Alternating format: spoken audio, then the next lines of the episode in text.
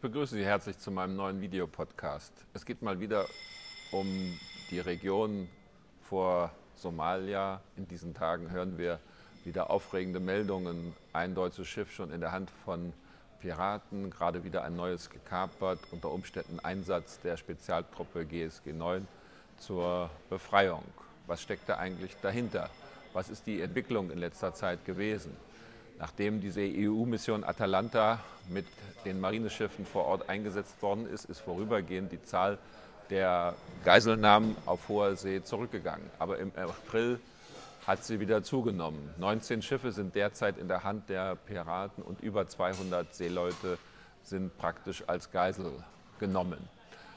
Dahinter steckt, dass es eben sich um ein lernendes System bei den Piraten handelt die weichen einfach aus äh, gegenüber den Marineeinheiten, den internationalen, erweitern ihr Operationsgebiet in die Tiefe des Indischen Ozeans, äh, neuerdings auch bis hin zu den Inseln der Seychellen, die bereits um Hilfe gerufen haben. Und in der EU wird im Augenblick beraten, ob man nicht diese äh, Seychellen mit einbezieht in den Operationsplan.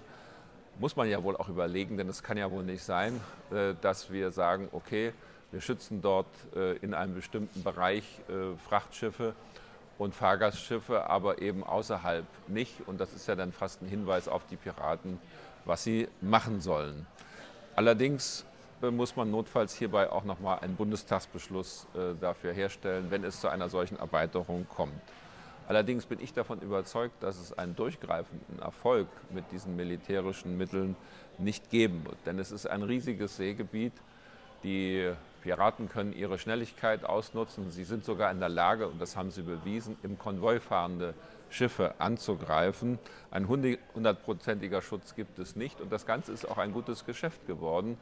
Ein richtiges Business. Man schätzt, dass 250.000 Dollar eingesetzt werden müssen, um so eine Piratengruppe auszurüsten, sie vorzubereiten. Aber dann winken eben Gewinne von zwei bis drei äh, Millionen Dollar. Und inzwischen gibt es auch eine PR-Kampagne, von den Tätern, die sich so ein bisschen als die Robin Hoods von Somalia darstellen, nach dem Motto, wenn hier unberechtigt, und leider stimmt das, internationale Fangflotten vor Somalia unsere Fischbestände leerfischen, dann können wir uns auch auf äh, guter, auf hoher See da einen Ausgleich holen.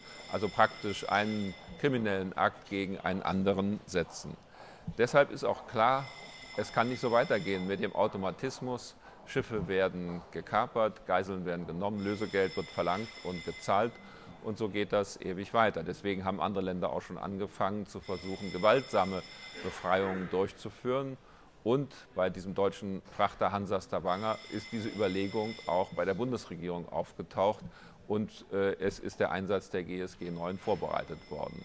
Ich denke, das kann man nachvollziehen, genauso wie es dann richtig ist, einen solchen Einsatz abzubrechen, wenn man am Ende befürchten muss, dass vielleicht das Leben der äh, Geiseln aufs Spiel gesetzt wird. Das ist natürlich dann nicht äh, zu verantworten und in Abwägung der verschiedenen Güter äh, dann auch eine vernünftige Entscheidung.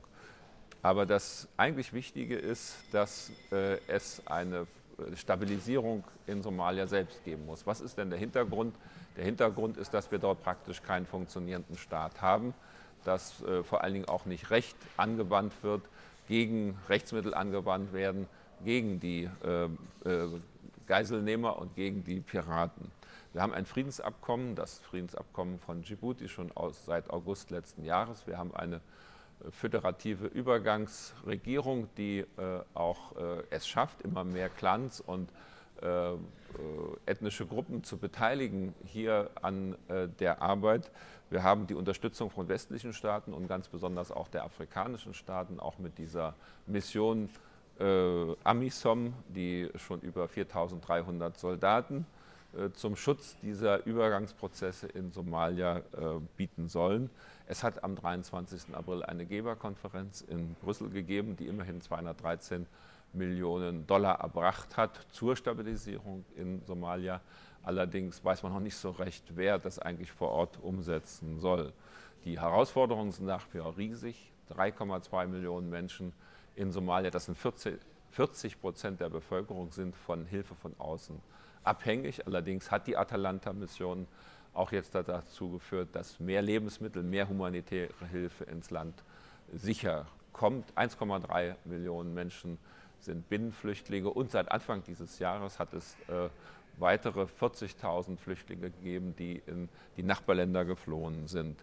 Das ist die Herausforderung. Aber was ich mir wünschen würde, und damit möchte ich abschließen, ist, dass bei der großen Aufregung über den möglichen Einsatz der GSG 9 nicht vergessen wird, dass wir eigentlich auch mal eine große Aufregung, eine große Aufmerksamkeit für diese Alltagsarbeit der Stabilisierung dieses gescheiterten Staates geben sollte, damit auch diese Arbeit, die vielleicht weniger interessante Bilder produziert, eine entsprechende Würdigung und Unterstützung erfährt. Und das braucht sie auch. Vielen Dank fürs Zuschauen.